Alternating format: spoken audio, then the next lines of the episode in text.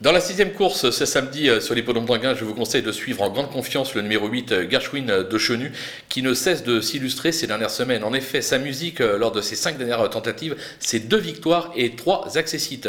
Eric Raffin, qui sera son pilote du jour, est très confiant. C'est un cheval qui s'adapte à tous les tracés, à toutes les distances. Je pense que franchement, il ne devrait pas taper loin. On va tenter un petit couplet avec un peu l'X de la course, le numéro 9, qui se nomme Girly Lady. C'est une Dubois alors on la connaît bien, elle reste sur une disqualification, elle n'est pas de tous les jours. Maintenant, je me rappelle d'une course il n'y a pas si longtemps sur ce même parcours où elle s'était classée quatrième sans avoir véritablement toutes ses aises dans la phase finale.